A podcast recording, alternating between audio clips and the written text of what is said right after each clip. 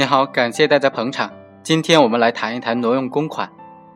按照刑法第三百八十四条的规定，如果国家工作人员利用职务上的便利，挪用公款归个人使用进行非法活动，或者是挪用公款数额较大进行盈利活动，也或者是挪用公款数额较大超过三个月未还，那么就构成挪用公款罪，应当在五年以下有期徒刑判刑。情节严重的话，就判处五年以上有期徒刑。如果挪用公款数额巨大，拒不退还，那么就面临着十年以上有期徒刑或者是无期徒刑的这个刑罚。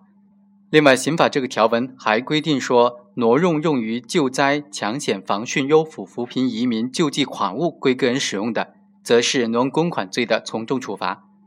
从挪用公款罪的条文当中，我们可以发现，普通的挪用公款罪呢，它只是挪用公款，而在特定的从重处罚的条款里面呢，它就包括了款和物，挪用款物，也就是包括了款项和财物、公物、物资。那么问题来了，如果挪用的是公共财物、公物，但是却不属于特定的款物，那么这种行为构成挪用公款吗？今天的这个案子的主角就是王某，检察院就起诉他挪用公款。基本案情是这样。王某呢欠了很多的债务，所以将公司的货物变价变卖，然后将其中的四十多吨的这个变价款呢，就拿去归还他的个人债务了。那么像王某这样挪用本公司的货物进行变卖，将变卖所得的款项归个人使用的行为，构不构成挪用公款罪呢？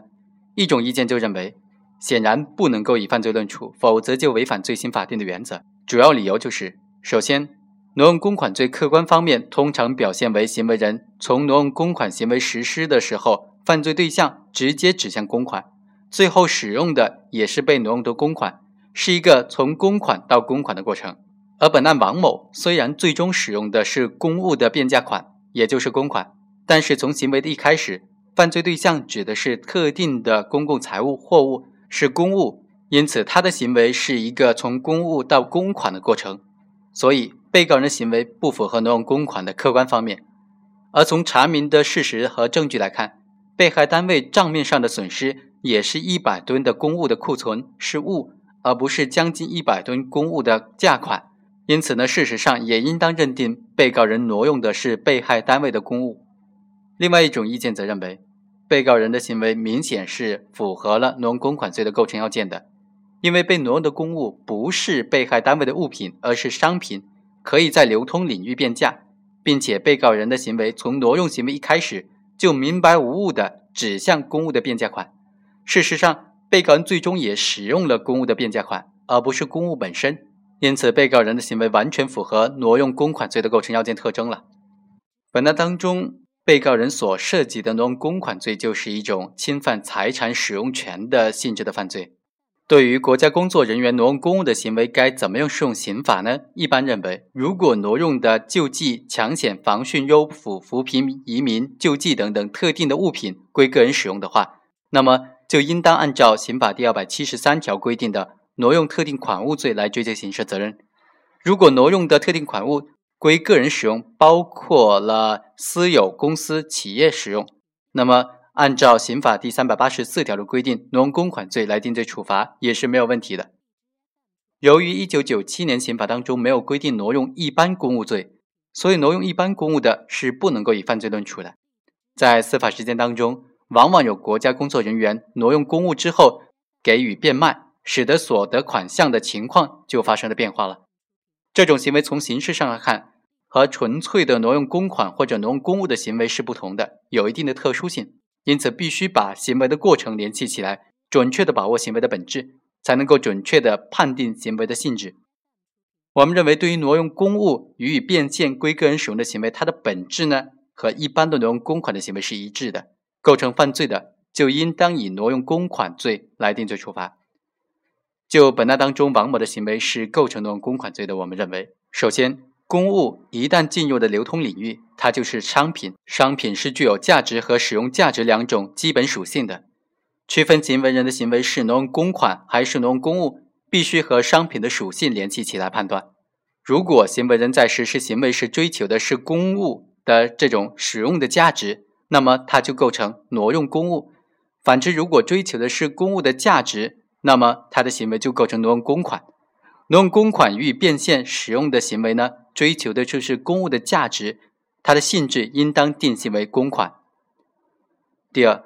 挪用公物是指利用职务之便，挪用国家机关、国有公司、企业事业单位的物品，擅自归自己使用，超过一定期限没有归还的行为。行为人在实施挪用行为时，追求的是公物的这种使用的价值。正是因为追求的是公物的使用价值，因此被挪用的公物一般是不会进入流通领域的，不会实现它的价值的。案发的时候，也往往还在行为人的实际控制之下，社会危害性比较轻，因此一般由主管部门按照纪律处理就可以了。最高检在两千年的时候就公布了关于国家工作人员挪用非特定公物能否定罪的请示的批复，其中就规定。挪用非特定公物归个人使用的行为是不以挪用公款罪来定罪处罚的。这个条款说的就是指这种以追求公物的使用价值为目的的挪用非特定公物的行为，而不应当理解为包括追求使用价值公物的变现款为目的的这种挪用特定非公物的行为。其三，挪用公物予以变现并且使用的行为呢，行为人在实施挪用行为时追求的就是公物的价值嘛。公物被挪用之后，往往通过呃流通完了实现它的价值，变现的款项又被行为人所擅自使用。在这种情况之下，可以说行为人所挪用的这个公款已经不是具有使用价值意义上的物，而是公物价值的载体，也就是公款的载体。因此，行为人将公物予以变现，则公物就转化成为公款，而且行为人最终也使用了该公款。这尽管是一个从公物到公款的过程。但本质上和挪用公款是一样的，完全符合挪用公款的一切特征。第四，就本案来说，王某从实施这种挪用行为的时候开始，追求的就不是这一百吨货物的使用价值。事实上，王某也根本就不需要这一百吨的货物，他追求的是这一百吨货物的价值。这个时候，这一百吨货物已经成为相应价款的载体。直接体现为两百多万元的公款。最后，王某将这些公物予以变卖，擅自将所得的款项归个人使用，并且有巨额的资金到案发的时候还没有归还，那么就可以说被告人的行为完全符合挪用公款罪的主观要件了。因此，本案当中，法院最后也认定行为人确实构成了挪用公款罪。